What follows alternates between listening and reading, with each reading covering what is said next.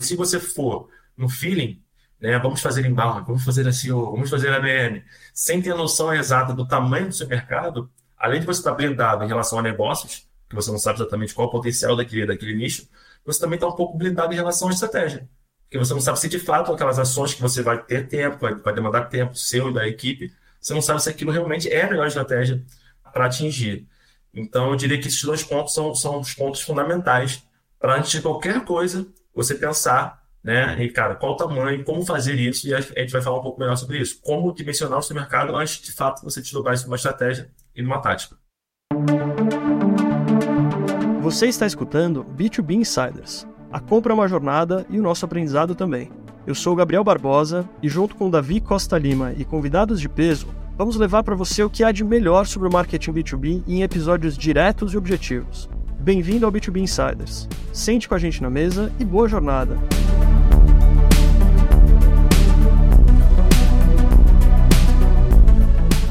Olá, aqui é o Gabriel Barbosa, sou cofundador do B2B Insiders, a maior e melhor comunidade de B2B do Brasil. Além de cofundador do B2B Insiders, também estou como diretor de marketing, responsável por geração de demanda globalmente na Incognia. E eu estou aqui com o Davi Costa Lima, também cofundador do B2B Insiders, uh, ah, para a gente falar sobre o tema dimensionamento de mercado. Olá, bom dia, boa tarde ou boa noite. Meu nome é Davi Costa Lima, assim como o Gabriel, sou cofundador do B2B Insiders, a melhor e maior comunidade B2B do Brasil. E também sou cofundador da Grow2B e também estou como Head de Marketing da Bit9. E convido vocês, inclusive, a me acompanharem no LinkedIn, acompanhem o Gabriel também, onde a gente compartilha não somente dados e informações, notícias sobre B2B, mas também um pouco da nossa atuação no dia a dia. E hoje, como o Gabriel bem falou, um tema bem importante dimensionamento de mercado, né? Qual é o contexto disso dentro de uma estratégia e por que você tem que entender isso, né? Para colocar em prática, né? Em nível tático, as suas ações, né? Tá, para a sua empresa B2B. Então, esse é um pouquinho do tema que a gente vai falar hoje. Legal. Bom, então acho que a primeira coisa importante a respeito de dimensionamento de mercado a gente entender por que dimensionamento de mercado é importante. Né? E quais também as consequências da gente ir para um plano.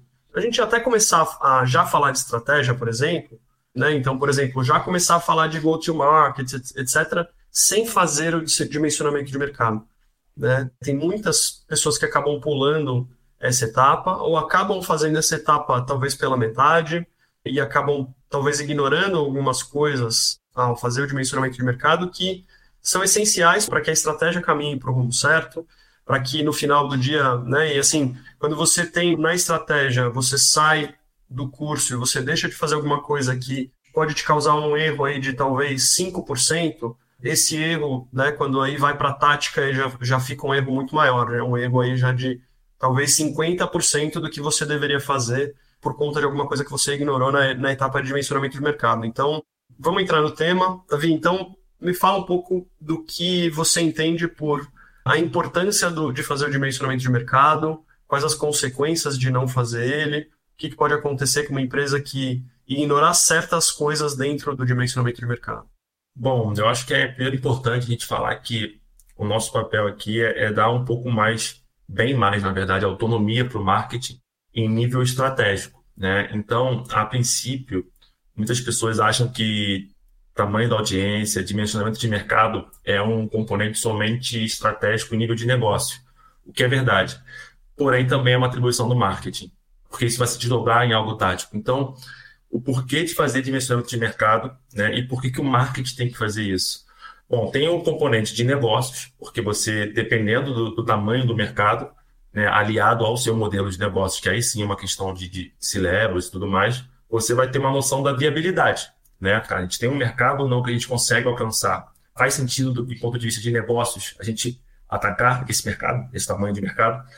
Então, esse é o primeiro ponto do porquê é importante a gente pensar nisso, né? E o marketing, sim, tem que ter a inteligência, porque no final das contas, se você é marketing, você tem as suas metas relacionadas a vendas. Né? Então, se você tem um mercado que não é viável, então você também tem que, tem que pensar nesse lado. E o segundo lado, que é 100% marketing, é a partir do tamanho de mercado, desse dimensionamento, é que você vai definir qual é o seu go-to-market. Ou uhum. seja, qual é a sua melhor estratégia para você falar com aquele grupo de pessoas. de empresas. Uhum. Né? Então, o estudo vai variar dependendo do seu segmento. Se você tem um ticket maior, menor, se o tamanho de mercado é muito grande, se ele é pequeno, então isso muda a estratégia. Uhum. Então, se você for no feeling, né, vamos fazer embalde, vamos fazer SEO, vamos fazer ABM, sem ter noção exata do tamanho do seu mercado, além de você estar blindado em relação a negócios, que você não sabe exatamente qual é o potencial daquele, daquele nicho, você também está um pouco blindado em relação à estratégia. Porque você não sabe se de fato aquelas ações que você vai ter tempo, vai, vai demandar tempo seu e da equipe, você não sabe se aquilo realmente é a melhor estratégia para atingir.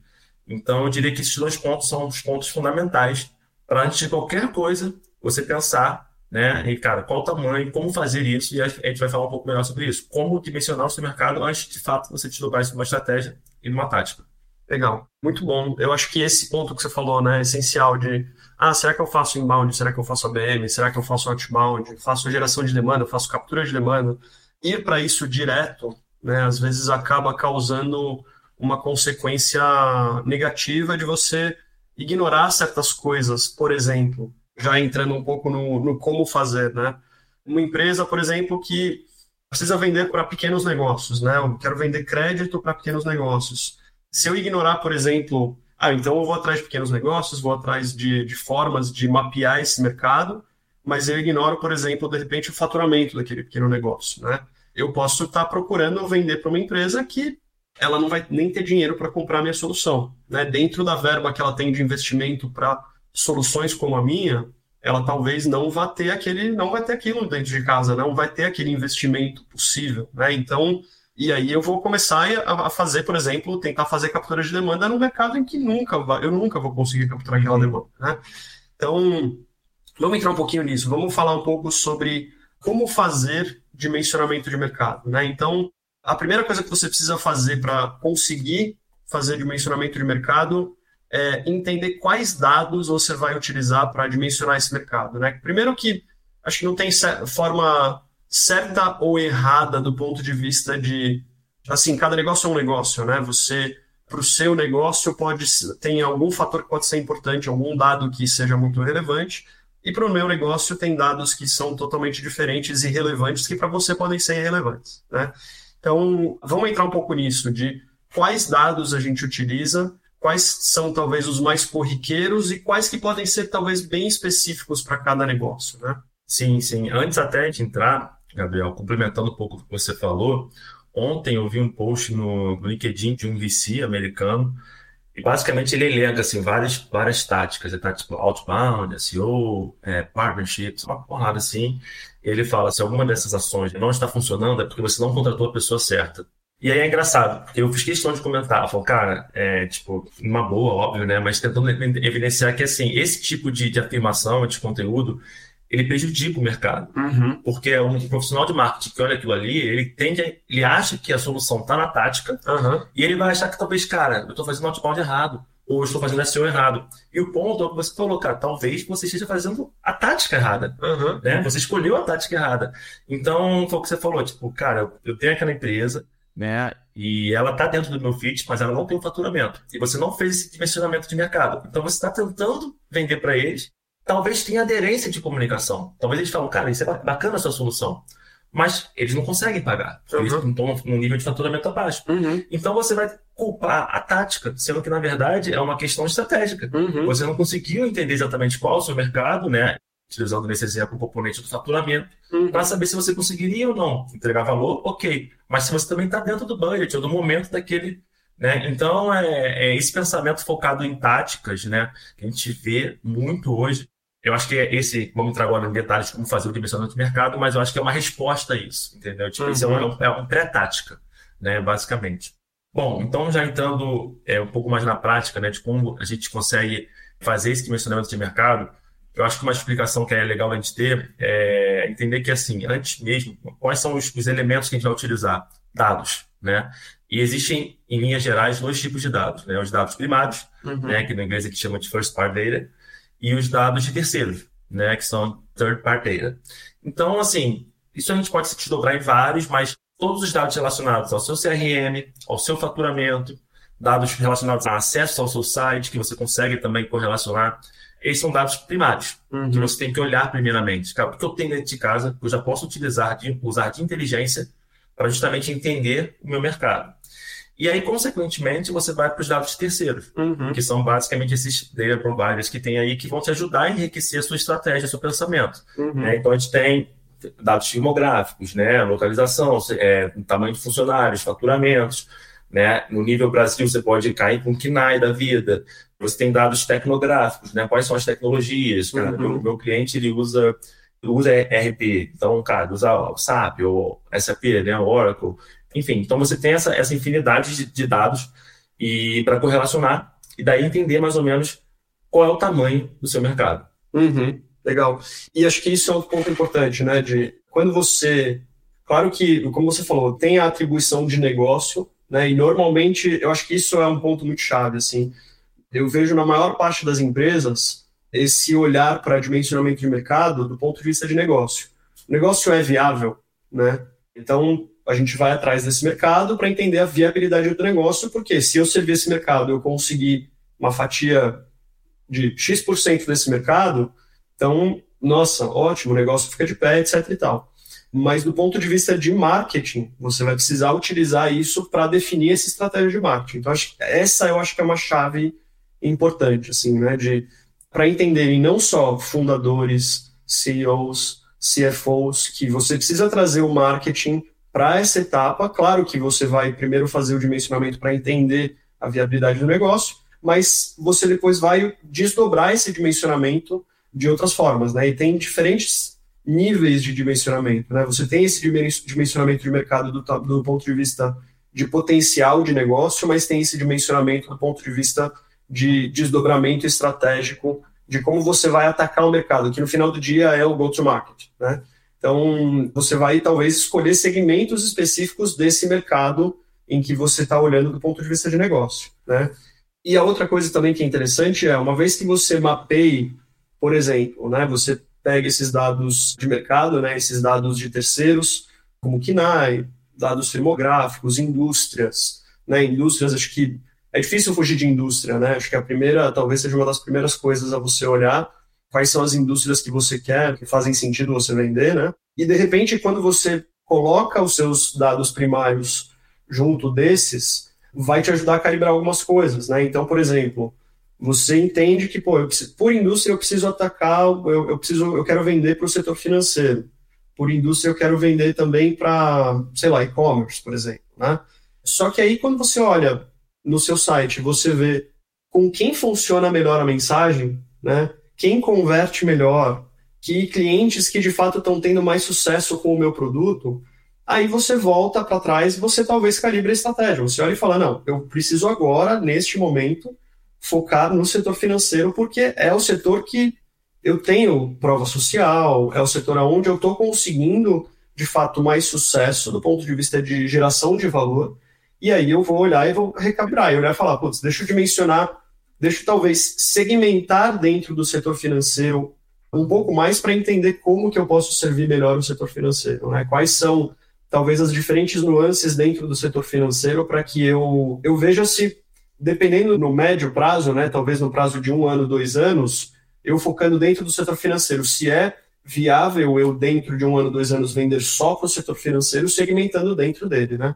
Não, perfeito. Eu acho que é exatamente essa a lógica de pensamento. Até para dar um zoom out, que é sempre legal fazer zoom out, né? Tipo assim, qual é a ideia da empresa, né? É, é, é o lucro, né? Óbvio que tem um propósito por trás da, da, do desdobramento em negócios, porém, né? Olhando assim de uma forma bem grosseira, é o lucro, uhum. né? E você tem esse lucro, potencializa esse lucro entrando e penetrando no mercado, uhum. né? Só que você não consegue penetrar no mercado de uma vez só. Uhum. Você tem que, né? Porque na hora que você vai para a parte estratégica e, e desdobrado na parte tática, você acaba falando com pessoas diferentes, que estão em momentos diferentes, que têm problemas diferentes, de forma diferente. Uhum. Então você tem que entender o seu mercado para entender quais são as estratégias de ataque para cada uma delas. Uhum. Né? E aí, mediante o potencial de faturamento, você fala, cara, então maravilha, vamos nesse momento que a gente está agora, vamos focar no mercado das fintechs, uhum. porque é um mercado que está aquecido, porque é um mercado que a gente consegue entregar valor e é um mercado que consegue acelerar a nossa penetração de mercado, consequentemente vai gerar lucro. É legal ter esse pensamento que é para a gente não ficar muito focado somente na parte né, tática, estratégica. Existe um porquê, né? A gente está aqui também para fazer a roda girar, de certa forma. Uhum.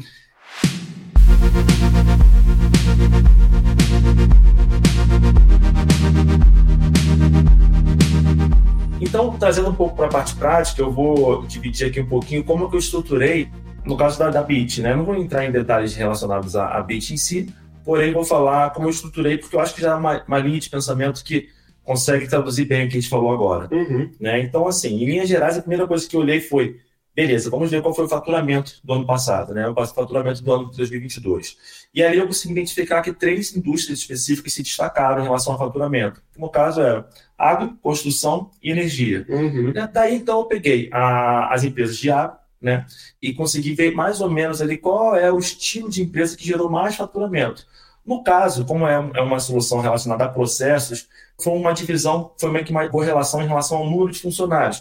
Quanto mais funcionários, mais processos. Daí foi dividido, então, em três tiers. Né? Então, acima de mil funcionários, abaixo de, de 500 a mil funcionários, abaixo de 500 funcionários. Sendo que, né, acima de mil funcionários, dentro do segmento agro, por exemplo, você já tem um número bem menor de empresas do que, por exemplo, entre 200 e 500 funcionários. Então, qual é a finalidade disso? Primeira finalidade é óbvia, é que a gente consegue entregar muito mais valor na primeira linha, acima de mil. Né? Só que também é um número bem menor de empresas, Uhum. né? Pois elas são em outros momentos. Então, isso muda a estratégia. Então, para o Tier 1 lá de cima, fatalmente vai ser um desdobramento um pouco mais ABM, Uhum. até porque a gente sabe que o potencial daquela conta é muito maior em termos de faturamento. Uhum. Porém, para o Tier 2 e 3, eventualmente já pode fazer uma coisa de captura de demanda, já pode fazer uma prospecção um pouco mais massificada, porque a gente sabe que o potencial de, de faturamento é menor, porém a gente tem uma- um poder de alcance maior, porque é um pool maior de empresas. Uhum. Então essa mais ou menos foi a lógica que eu pensei, traduzindo um pouco aí do que a gente vem falando. Legal. Então, pegando um gancho disso que você falou, Davi, de esse pool de empresas, né, que são talvez as empresas de maior faturamento, as empresas que, e obviamente por ser, não obviamente, mas assim, por ser um maior faturamento, você tem um número menor de empresas, e aí por ser um número menor de empresas, e, e empresas em que uma venda provavelmente vai ser mais complexa, porque, porque a empresa é maior, mais estruturada, provavelmente tem mais pessoas dentro de um comitê de compra, isso faz com que a venda seja mais complexa. Então, por ser mais complexa, você precisa escolher uma estratégia que responda à necessidade de uma venda complexa, né? Enquanto que as empresas nessa parte, nesse tier em que existe um número maior de empresas com faturamento menor, você provavelmente vai ter uma complexidade menor e tem aquele outro ponto que a gente sempre fala do tal do 95 5%, né? Em que só recordando, 95% do mercado não está no momento de compra, por diferentes razões, porque está atrelado a um contrato, porque é, não tem a verba etc e tal. Enquanto 5% do mercado está no momento de compra e está procurando uma solução. Quando você tem um, esse tier em que tem um número maior de empresas, a chance de você, porque existe esse 5% dentro dessa quantidade maior de empresas, a chance de você conseguir de fato capturar a demanda de pessoas que estão buscando por uma solução é maior. Enquanto que a chance de encontrar esse 5% ali num grupo menor de empresas é muito menor. Então, se você fizer captura de demanda para aquele tier em que tem um número menor de empresas, você vai no final do dia investir os seus recursos um lugar em que você provavelmente vai capturar. Você pode até ser que, que funcione. E num primeiro momento talvez até funcione porque não tem talvez ninguém capturando aquela demanda, né? ou você não estava capturando a demanda, ninguém ouviu falar de você, e aí você é um, um, novo player e talvez uma ou duas empresas, algumas empresas dentro daquele tier busquem falar com você e você acabe capturando, mas a chance de você continuar capturando é menor, né? Então, acho que isso traz um pouco para a prática de por que é importante você dimensionar o mercado e separar nesses tiers, né, para você conseguir definir, porque senão você acaba fazendo, usando a estratégia de go-to-market errada e não é que é errada, mas assim, ela vai ser menos eficaz. Exatamente. Esse é o ponto. Tem muita gente que às vezes fala sobre algumas coisas que a gente posta, etc e tal. Ah, mas às vezes você fala, vocês falam que uma coisa é certa, uma coisa é errada. Assim, no final do dia, a verdade é, não existe certo e errado para nada. Existe o que funciona e o que não funciona, né? E fun ou funciona mais e funciona menos. Funciona menos você buscar fazer captura de demanda para um uma parte do mercado, um, um, segmento do mercado em que tem um número menor de contas disponíveis. Né? Então, acho que esse ponto é, é, essencial. Não, perfeito, Gabriel. Acho que é exatamente isso. Eu até gosto de brincar falando né, que a gente não tem estratégia de estimação, porque a gente está num contexto que a gente é, no final do dia, né, é cobrado por resultados. Uhum. Então, é uma obrigação nossa como profissional ficar antenado ver as mudanças, né, e entender o que funciona mais e o que funciona menos. E um ponto importante é que a tecnologia ela avança e a forma de você consumir conteúdo, consumir produtos e de se comunicar, interagir, muda também. Uhum. E isso muda o marketing na essência. Então, quando a gente fala é, do novo inbound, é claro que a ideia do novo inbound automaticamente cria uma cisão na mente.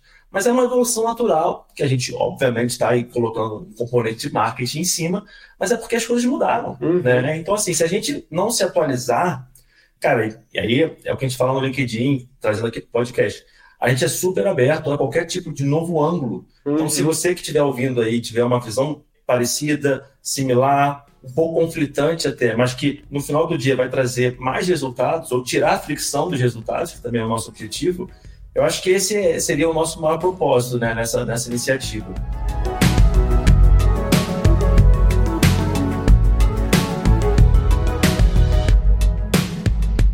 Porém, voltando um pouco para a parte prática, eu acabei compartilhando um pouquinho aqui a, a metodologia de pensamento aplicado né, na execução de como eu estou dimensionando o mercado na, nos projetos da, da BIT e eventualmente também nos projetos da GoToBe. Como é que você, na incógnita, então já que né, muda um pouquinho dependendo da empresa, como é que na incógnita você está fazendo esse processo? Legal. Bom, a gente, ao longo do tempo, foi mudando um pouco isso, e acho que isso é um ponto importante, né? Quando você está numa, numa startup em que você está buscando product market fit, você está buscando fit de mensagem, é, você vai vendo que você usa, usa o dimensionamento de mercado para determinar a sua estratégia. E aí, quando você entende que determinada coisa funciona mais, que é um pouco do que eu falei lá no começo, você volta para trás e você redimensiona o mercado. Né? E, e essa ida e volta, né? não, não existe você fazer um planejamento e, e, e você seguir aquele planejamento até o resto da sua vida, e também tem aquela frase, né? If you fail to plan, you're planning to fail, né? Então, você não faz planejamento, você vai falhar, assim. Então, tem muita empresa que eu vejo, ah, planejamento, assim, não adianta eu fazer planejamento porque as coisas vão mudar. Vão mudar, mas você precisa fazer, ter um mínimo de planejamento, né? Então, só para então dar o um exemplo da incógnita, né? A gente é uma empresa de prevenção à fraude e a primeira coisa que a gente fez foi olhar para a indústria, né? A gente fez essa separação por indústria para entender quais indústrias faziam sentido comprarem a nossa solução. E a gente também, por exemplo, a gente para nós é indiferente número de funcionários, né? Enquanto que para algumas empresas pode ser pode ser importante, né? Por que, que para nós é indiferente? Porque depende muito mais de quantos clientes essa empresa tem, né? É, depende de quanto, porque no final do dia elas, as empresas vão comprar a nossa solução para tornar a solução delas segura para os clientes, né? é, para prevenir a fraude para os clientes delas. Então, importa muito mais quantos clientes elas têm do que quantos funcionários elas têm, né? E aí, no nosso caso, a gente olhou por indústria, a gente separou as indústrias que têm aplicativo, né? A nossa solução, por ser uma. A, a gente faz a prevenção à fraude com tecnologia de localização, e essa tecnologia de localização funciona no mobile, né? Então, importa se a empresa tem um aplicativo esse, quantos usuários esse aplicativo tem, né? E dependendo de quantos usuários esse aplicativo, aplicativo tem, para aquela empresa vai fazer sentido. Para determinadas empresas, talvez não faça sentido. Por quê? Se a empresa tem um número muito pequeno de, de usuários e a empresa tem, mesmo que tenha, por exemplo, algum tipo de transação sendo feita ali dentro, essa empresa talvez seja menos visada por fraudadores. Né? Então, talvez a empresa nem tenha uma quantidade relevante de fraudes acontecendo dentro daquele aplicativo, porque, enfim, o prêmio para o fraudador por buscar fraudar aquele aplicativo, ele é, ele é pequeno, né? Tem poucos usuários ali para eu tentar explorar, né? Então, faz menos sentido, né? Então, de novo, voltando para a lógica, para nós faz sentido indústria, faz sentido tem ou não aplicativo e quantos usuários aquele aplicativo tem, né? E, de novo, para algumas empresas isso talvez seja totalmente irrelevante talvez para nós, que é irrelevante o número de funcionários, para algumas empresas seja uma das coisas mais importantes. Né? Uma empresa, por exemplo, de, de CRM, e que vai ter equipe de vendas usando CRM, equipe de marketing, equipe de operações usando CRM. Para aquela empresa pode ser que seja relevante, né? porque a empresa provavelmente vai pagar por número de funcionários. E isso também já entra um pouco na, na funcionalidade, né? para que, que aquela empresa vai, usar, vai utilizar aquilo. Né? Então, se a empresa vai utilizar aquilo para determinada função e tem uma pessoa dentro da empresa que vai utilizar aquilo, necessariamente sendo só uma pessoa, número de funcionários é totalmente irrelevante. Né? Então, acho que esses são os pontos, trazendo um pouco para a prática e que são importantes. Né? Não, exatamente, exatamente, Gabriel. E, assim, é, é um exercício e como a gente falou no início do episódio, né, ele é uma mescla de, de exercício do ponto de vista de negócios e de marketing. Né? Então, esse teu caso da Incógnita deixa muito claro, vocês, vocês têm essa, esse desafio né, de avaliar o potencial mercadológico né, e traduzir isso numa estratégia de marketing. Então, a lógica que eu usei na Bit né, era um pouco mais convencional, mas no caso de vocês, por ser uma solução nova, né, num, num contexto novo de realidade, é difícil você ter essa precisão. Uhum. Né? Então, realmente é, é, um desafio. E aí vem também um ponto que é bacana, eu acho que talvez é, é, amarre aí um pouquinho o que a gente está falando. Por que fazer isso, né? Em nível prático? Porque você vai desdobrar isso em duas coisas. A primeira a gente já falou, que é o go-to-market, que é basicamente entender qual é a melhor estratégia para você atacar aquele grupo de contas ou aquele pool de, de contas que você segmentou. E o segundo é a mensagem. Uhum. Né? Porque dependendo do segmento que você vai escolher para atacar, né, se, você, se for mais de um, talvez a mensagem tenha que ser diferente. Né? Porque você está falando, por exemplo, vou dar um exemplo da, da BIT, inclusive até um, da, da que eu sei, né, do tipo da BIT. A gente tem como eu falei, energia, agro e indústria. A lógica vai ser basicamente a mesma. Vou pegar as empresas, vou separar em tiers, né? No caso da, da BIT, por, ter, por ser uma atuação nacional, dá para fazer uma construção por KNAI, que, que, dá uma precisão muito grande, eu consigo entender o número de contas, né? Só que depois, na hora que eu vou te dobrar nisso num campo prático, vai ter uma mensagem para agro, uhum. porque eu quero falar para aquele cara. Né? Então, o, o valor que você está entregando para agro é diferente do que você vai entregar para energia. Né? Exatamente, né? exatamente. E essa esse é, é, é, a grande consequência de você não fazer o dimensionamento de mercado. Uhum. Você acha que você entrega uma solução que ela é genérica, uhum. você fala para todo mundo ao mesmo tempo uhum. e espera que aquilo ali vai ressoe, é, ressoe né, como, como resultado. Sendo que não é assim que funciona. Se você consegue ter uma inteligência, acho que a palavra é essa, uma inteligência de mercado, você consegue desdobrar isso em ações práticas. Uhum. Né? Assim como você pode, pode falar melhor, na incógnita você divide por, por segmentos, né? Tem é, é, delivery. É, por indústria, tem... né? É, e, e, eu acho que esse ponto é incrível, assim, né? E depois a gente pode. Né, com certeza a gente vai ter um episódio que a gente vai falar de mensagem, mas entrando assim, só tocando sem abrir a porta, só vou abrir a porta e dar uma olhada por ela, mas não, vou, não vamos passar por essa porta. Mas que no final do dia é a coisa do você não comunicar produto e, e produto e feature e você comunicar é, valor, né? Tá. Se você quiser comunicar produto e feature, que você não deveria fazer, claro, você em algum momento vai ter que falar do produto, né? Mas para chamar a atenção do seu público de cada segmento, você não deve falar de produto, porque ninguém quer comprar produto, ninguém quer comprar o seu produto, ninguém quer comprar a sua marca, ninguém quer investir numa coisa que a pessoa gostaria de talvez não ter que investir, ninguém quer desembolsar dinheiro. As pessoas querem resolver problemas, né?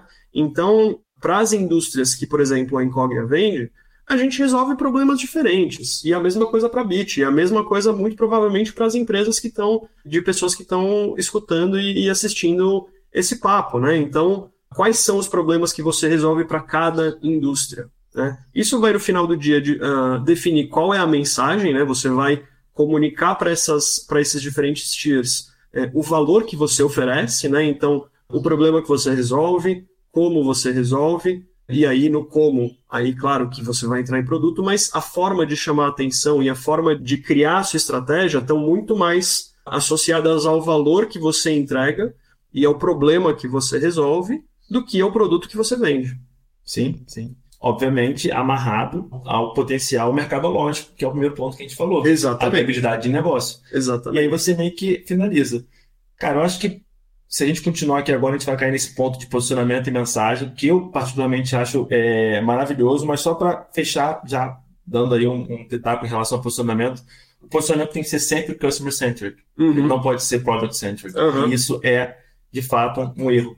Uhum. É, geralmente é capitaneado pelos founders, que são as pessoas que no final do dia criaram a ideia ou desenvolveram uhum. o produto. E tem a visão do não só do produto, mas também a visão de para onde a empresa está indo. Então, querem fazer muita, claro, nem todos, né? Claro que tem muita gente muito competente sim, no mercado sim. e isso também não é atestado de competência ou incompetência, uhum. mas é simplesmente a visão da pessoa, uma pessoa que é de produto, uma pessoa de tecnologia, ela às vezes pode, se ela não, se ela talvez não, não estiver tão conectada com o mercado, ela acaba tendo uma visão product-centric, né? Sim, é, é, natural, assim, é uma, é uma visão natural. E, mais uma vez, a gente, como marketing, a gente tem essa função de, de discernir o produto, entendendo ele, né, em termos de mercado, mercado, mercadológico, né, como é que a gente vai posicionar ele, e também desdobrando isso em mensagens específicas para aquelas audiências que a gente segmentou, uhum. utilizando um pouco desses dados que a gente mencionou hoje, para você de fato ter uma estratégia e um planejamento. Como você bem falou, pode mudar durante o processo. Mas você, uma vez que você tem ali um norte, você não precisa mais ficar dependendo de, lá, de situações ou de eventuais sucessos que você não consegue controlar. Aqui uhum. a nossa ideia é, obviamente, tentar tirar o, menor, a, a, o mais de fricção possível para chegar nos resultados. Uhum. É essa que é a ideia. Bom, eu acho que a gente passou pelos pontos mais importantes aqui de dimensionamento de mercado. A gente, como a gente falou, a próxima etapa depois do dimensionamento de mercado, você faz essa divisão do mercado em tiers e a partir desses tiers, né, a partir desses segmentos menores que você separou, aí você parte para a estratégia de go-to-market, que é o tema do nosso próximo episódio. É, então, para quem gostou, curta aqui no canal, para quem está ouvindo no Spotify, dê a sua avaliação. Né? Para quem está ouvindo em outras plataformas, dê a sua avaliação. Sigam a gente no LinkedIn, a gente está sempre falando sobre esse tema. Né? Eu sou o Gabriel Barbosa com Z, Davi Costa Lima. Né? Vocês encontram a gente por ali. E sigam a gente também, sigam o B2B Insiders no TikTok. E vocês podem ter um papo, continuar esse papo com a gente na comunidade do B2B Insiders. Né? A gente está ali sempre no LinkedIn postando o link das comunidades para vocês entrarem. A gente tem uma comunidade no WhatsApp, que é o nosso papo de cafezinho ali, um pouco menos organizado, e a gente tem uma comunidade no Slack onde a gente separa os canais e tem conversas um pouco mais estruturadas e tira dúvida dos membros da comunidade a respeito de todos esses temas que a gente vem falando. Então, fiquem ligados nos nossos canais e a gente se vê no próximo episódio. Espero que você tenha gostado de mais esse episódio do B2B Insiders. Ajude a gente a metrificar nosso trabalho, hein? Não deixe de avaliar esse podcast no seu player, porque é super importante pra gente. E, para mais conteúdos, não deixe de seguir a gente no LinkedIn. Gabriel Barbosa, com Z, e Davi, com D no final, Costa Lima. Os links estão na descrição e te esperamos por lá.